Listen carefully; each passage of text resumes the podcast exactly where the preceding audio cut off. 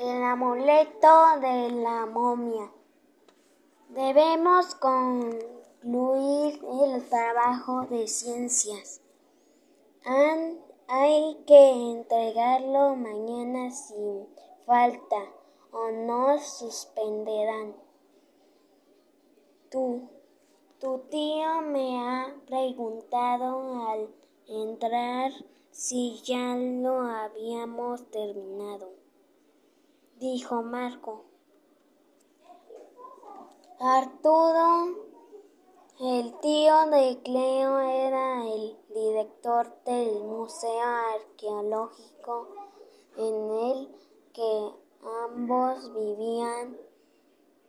Era tan estricto y exigente que Cleo no podía saltarse ni una sola de las normas básicas que se mostraban en un papel colgado en la puerta del frigorífico.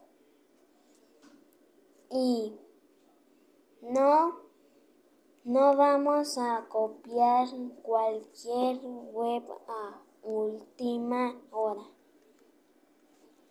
Sí, sí, ya lo haremos luego. Antes debemos hacer a quién perteneció este escarabeo de lapislázuli. ¿Cuál es su verdadero historia? dijo Cleo señalando la pequeña pieza expuesta en el interior de una impenetrable vitrina. ¿Qué le impidió tocarla? Ahora con la piedra podemos descubrirlo. ¿No te gustaría saber si protegió a un esclavo o a un alto mandatario? Si pertenecía a un hombre o una mujer. Sí. Marco había albergado la esperanza de que Cleo hubiera desistido de continuar con todo aquello de la piedra mágica y los viajes en el tiempo.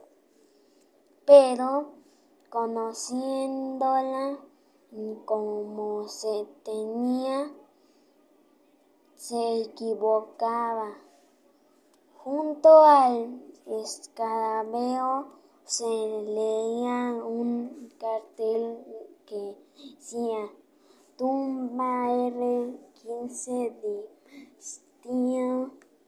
XB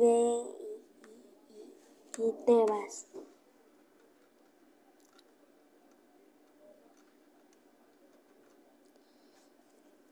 Ah, no, replicó Marco, no, con determinación. Rotundamente no, ya te advertí que no contarás conmigo. Todo eso es una locura. Y además aún tengo muy presentes los discos de aquellas feroces hormigas hambrientas. Los ve llevo marcados en cierta parte de mi cuerpo, no debo mencionar. Querido Marco Antonio, estamos que me acompañes Ya sabes que te nombré mi ayudante oficial. Eres perfecto para ello. Mi compañero irreemplazable Egipto es la cultura favorita de mi padre. Y si lo encontramos allí. Ah, no conseguirás convencerme con tu chantaje emocional. Sabes que eso es imposible. Es mucho más improbable que hallar un grado no de arena planteado en el gran desierto. Antes de que Marco continuase con aquel alegato, Cleo lo agarró de su camisa favorita, aquella que le otorgaron como premio por superlector en la editorial Weblogs y lo arrastró hasta el patio. La voz, la voz de Arturo que se acercaba desde el pasillo lleno de esperanza a Marco. Cleopatra, hasta visto cómo has dejado tu, tu habitación, pero no llegó a tiempo. Cleo expuso a los rayos del sol la piedra de los mil colores y pronunció las palabras mágicas. Escarabeo, hablanos.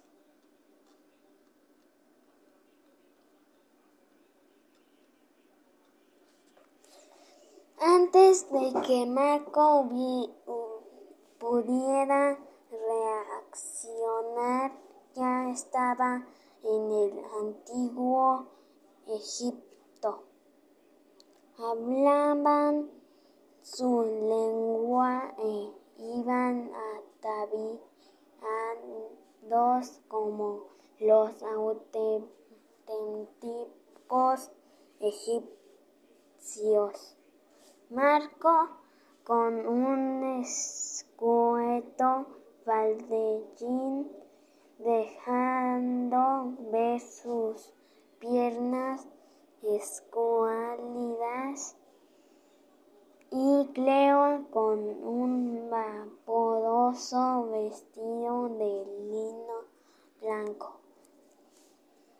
Encogidos desde el oscuro rincón de una sala, Cleo se apresuraba en escudriñarlo todo y Marco comenzaba a sincronizar su respiración. Entre las sombras de aquella penumbra, Marco distinguió frente a sus nariz una figura humana envuelta en vendas blancas, totalmente fantasmagórico. Su mano palpó aquella terrorífica cabeza sin ojos ni boca. ¡Ah! ¡Socorro! gritó. ¿Qué es esto? Es una Momia, estamos en la casa la muerte, aclaró Cleo. El cuerpo ya ha pasado por todo el proceso de embalsamiento y está dispuesto para ser depositado en la tumba. ¡Oh!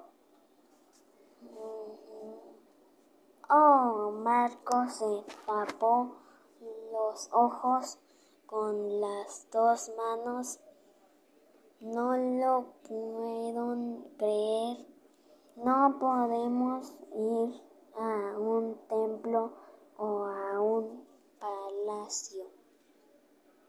Mira, dijo Cleo, señalando a una mesa iluminada por lampadillas aceite colocadas en la pared. Esto es tartamudeo, Marco. El es, escarabeo ahí estaba. Está un muerto. Sí, está embadurnado con resinas y aceites. No hueles como a incienso. Ya debe de hacer pasado por el natrón. Un producto parecido a la sal donde sumergen el cuerpo una vez que le han extraído las vísceras, todos menos el corazón, el hígado, los intestinos, el estómago y los pulmones estarán en esos vasos que se llaman anopos. Para no sigas, me estoy mareando. El cerebro lo extrae a través de la nariz. Con esto dijo Cleo de forma sorpresiva mientras levantaba frente a la nariz de Marco un gancho metálico.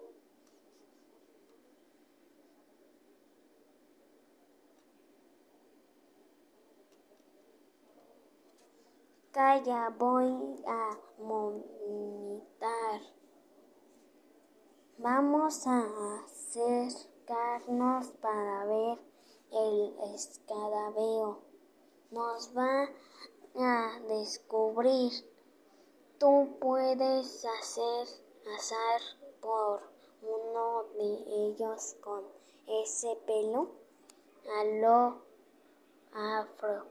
Y tu piel color arena tostada, pero yo me convertiré en esclavo, dijo Marco muy serio oh, en un dios. Con ese rebosante pelo liso y rubicundo adornando tu carita redonda iluminada por esos ojillos celestes, jaja, se burló Cleo. El embalsamador estaba descansando en un habitáculo al Cleo se asomó por una pequeña ventana. Está comiendo cebolla, dijo en voz baja, y seguro que la bebida que tiene esa garra de cerámica es cerveza. Un menú muy del, del antiguo Egipto. Cebolla. Si conocieran los helados de chocolate, les encantaría, Cleo. ¿Cómo puedes pensar ahora en eso? Hay tal mezcla, mezcla de olores. En este lugar a perfumes, a humedad, a muertos, que mi nariz anda totalmente desconcertada. Acércate, dijo Cleo. Marco dijo unos pasitos titubeantes, un poco, un poco más, un poco más. Un poco más, mira, es el mismo escabeo del museo. Tiene dos incisiones inconfundibles forma de V en la parte trasera. Sí, sí, no hay duda. Ya lo has visto. Ahora podemos volver. Aún no. Tenemos que saberlo todo sobre él.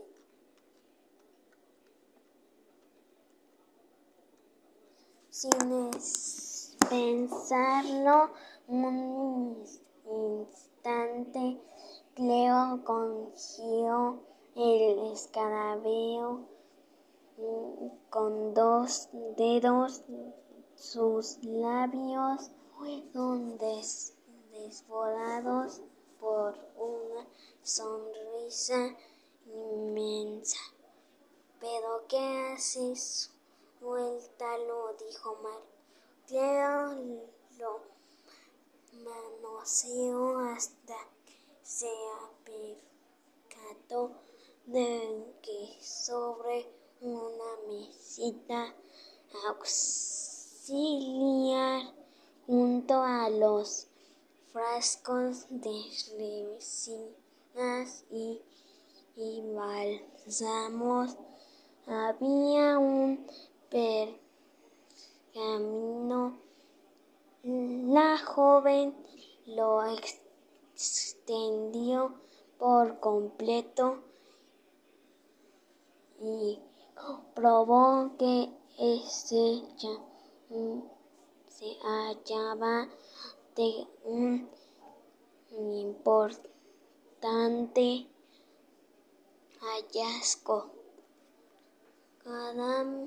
Caramba, son los datos del difunto. ¡Qué emoción! ¡Qué emocionante! Sus ojos se iluminaron al iniciar la lectura. Se llamaba Inote y fue carpintero de una minúscula aldea junto a Tebas participó en la elaboración de las puertas de un templo dedicado a la diosa Ator. Estuvo casado con Nefer y tuvo cinco hijos cuyos nombres Cleo no pudo seguir leyendo. Se hace. Se acercan pasos, Marco asustado. Vaya que fastidio, dijo Cleo. dando un zapatazo. Ambos volvieron a esconderse en el, rincón más oscuro la sala. El embalsamador regresó junto a otro hombre al que llamó Amén. Aquí lo tienes, dijo, dijo mientras le entregaba al gigante de leña el escabeo de Himnoptep, el que debería hacer colocado entre las vendas. Esto no tiene sentido. Aquí está sucediendo algo extraño, dijo Cleo. Ese hombre tiene aún peor aspecto que los magníficos actores del pasaje terror al que un día empeñaste en llevarme. Ahmed giró la cabeza hacia el lugar donde estaban ocultos y fue entonces cuando comprobaron que tenía un ojo completamente blanco. Marco dio un respingo hacia atrás, convencido de que los había descubierto. Estos, estos nombres, hombres sin escrúpulos trafican con el ajuar, los aguar de los difuntos, exclamó Cleo. Pues no se hable más, dijo Marco. Ha llegado el momento de volver.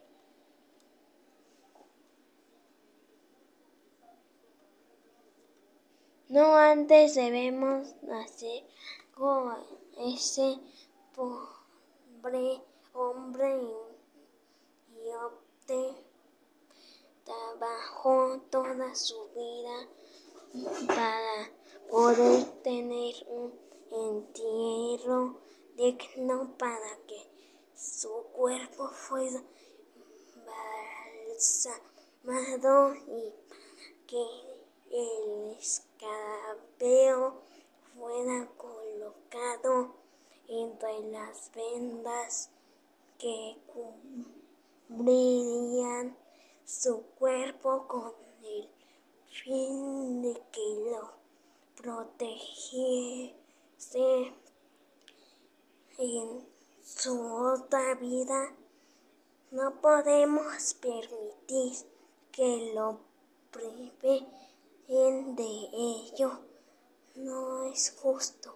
Marcos siguió a Cleo que salió atrás el hombre del ojo con los muy de cerca. Vamos, corre.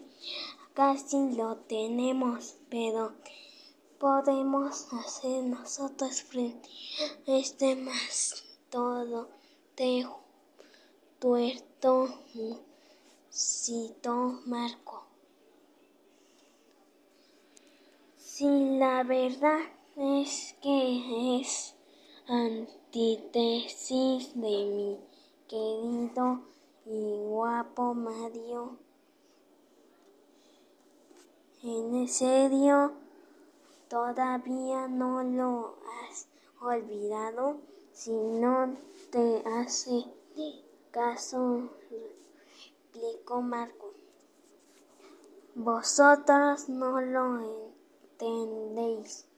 Marco, que había apartado en un instante la mirada del suelo, dio un tremendo traspié que lo llevó a rodar por las escaleras, llevándose por delante al malvado El escarabeo también robó por los aires y fue a parar junto a los brazos de Marco. Cógelo, gritó Cleo.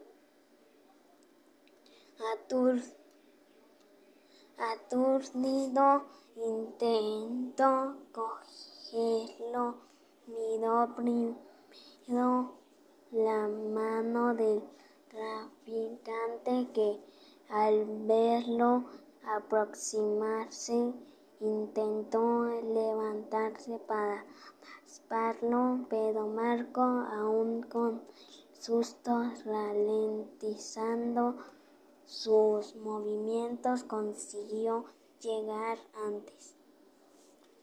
Los dos jóvenes comenzaron a correr calle abajo. El mastodonte del ojo blanco lo seguía muy de cerca. Marco, que solo corría durante la hora de deporte y, cor y porque obligaban no estaba muy en, forma y sí podía sentir su alimento en el cuello en varias ocasiones incluso sus dedos nasantes le rozaron la espalda sus palabras letras lentas como de ultratumba eh, le sacudían la cabeza de dónde has salido tú, de dónde repetía Amber sin, sin cesar.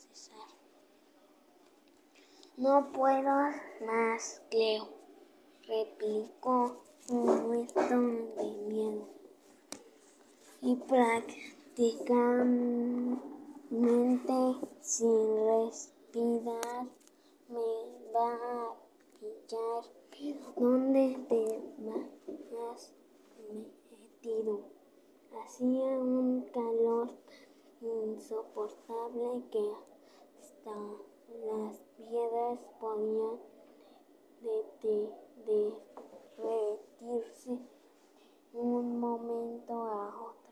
Marco estaba, estaba a punto de ser casado cuando Cleo, que se había adelantado, surgió de repente de un, una esquina, llevaba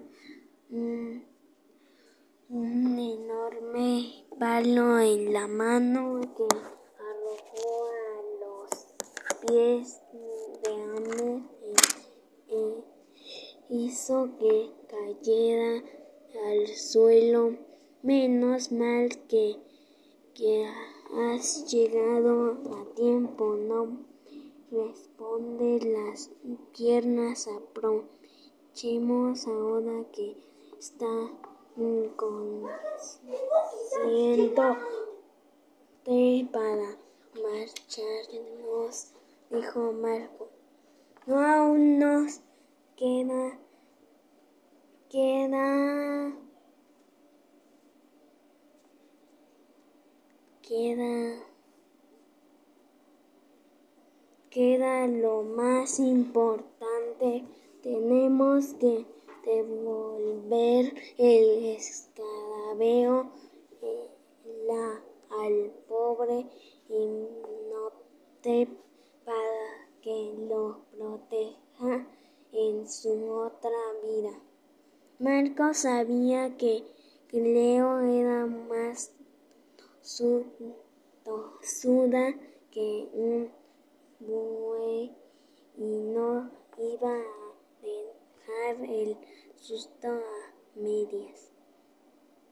Ambos regresaron pues a la casa de la muerte entre entraron con sigilo para que nadie pudiera verlos y no te continuaba sobre la mesa aprovechando que el, embalsamador hacía salido de la sala. Cleo volvió a colocar el escarabeo sobre el pecho del difunto. Marco tiró de ella hacia el rincón porque embalsamador volvía con las manos llenas de vendas para comenzar a volver el cadáver. Cuando estuvo frente a la mesa de los ojos de aquel hombre sin escrúpulos se clavaron irremediablemente en el amuleto de lapislázuli y abrió la de par en par, dijo un salto que le hizo retroceder unos pasos y exclamar en voz alta. Pero ¿cómo es posible? Es el mismo escarabeo que está ahí de nuevo. Oh, no, no, puede ser. El Dios nos ha castigado la maldición caída sobre nosotros. Quitó las vendas y salió de allí desconcertado, gritando despavorido, mientras Marco y Cleo iban a carcajadas.